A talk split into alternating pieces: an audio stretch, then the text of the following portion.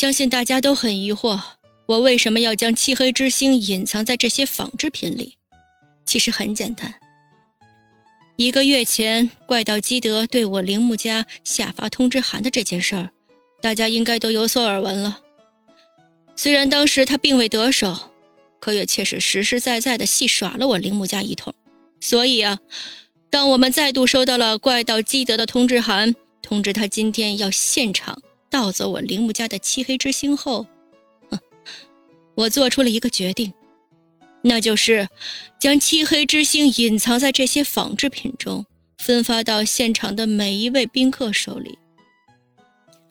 如果那个怪盗基德真的有传闻中那么神奇，那就请他分辨一下，到底哪一颗才是真正的漆黑之星吧。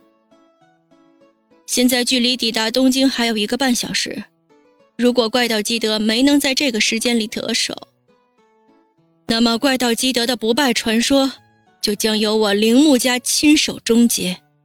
当着所有宾客的面，铃木夫人向怪盗基德正式宣战。也直到此刻，大家才明白过来，原来这一切的安排都是为了应对怪盗基德的挑战。也是，如果将真正的漆黑之星混淆于这些几乎能够以假乱真的仿制品中，哪怕是怪盗基德，也得一个一个的去辨别真伪啊。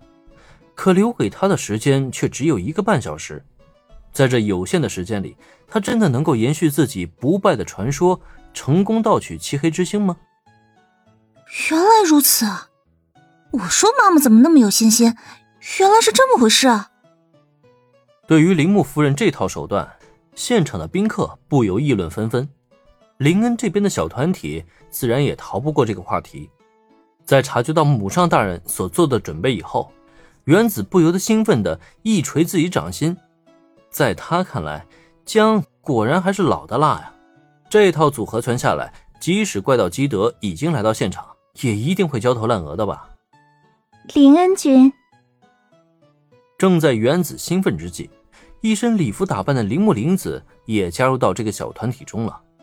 毕竟是铃木家大女儿，从今天一早，她便随着父母一起来到横滨。为今天的庆典做准备，迎来送往各界宾客，显然也是一份不小的负担。直到客人们的注意都被漆黑之星吸引走，他才终于找到机会长出了一口气。辛苦了，铃木小姐。眼瞧见铃木玲子到来，林恩也是笑盈盈与他打了声招呼。不过没等林恩再多说什么，原子已然兴奋地凑到姐姐身前。啊，姐姐，你早就知道了这个计划对吧？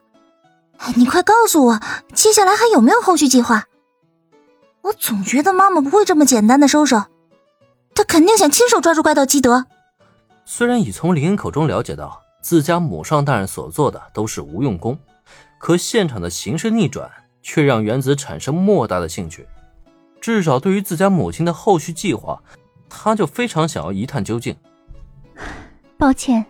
母亲准备了什么手段，只有他自己一个人才知道，就连父亲那边都被他蒙在鼓里。虽然我也知道母亲想要亲手抓住这怪盗基德，可具体怎么做的，我是真的不知道。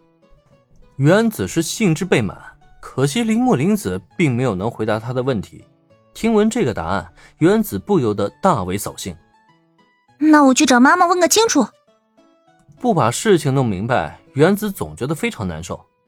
既然从姐姐这里得不到什么消息，他索性就迈开腿，直接就想去找母上大人问个清楚。然而，就在原子冲动的想要去找铃木夫人，一旁的林恩却一伸手将他直接当场给拽住了。哎，就算你现在过去，铃木夫人也不会回答你任何问题啊，你还是安静的静观事态发展吧。哦，对了，我看那边就不错，走，咱们去那边坐一坐。原子有的时候就是人来疯，真是拿他没辙。攥着原子手腕，林恩左右张望了一番，很快就锁定了一个最为偏僻的角落，并将所有人都带了过去。不是，咱们来这里干什么呀？这也太远了吧！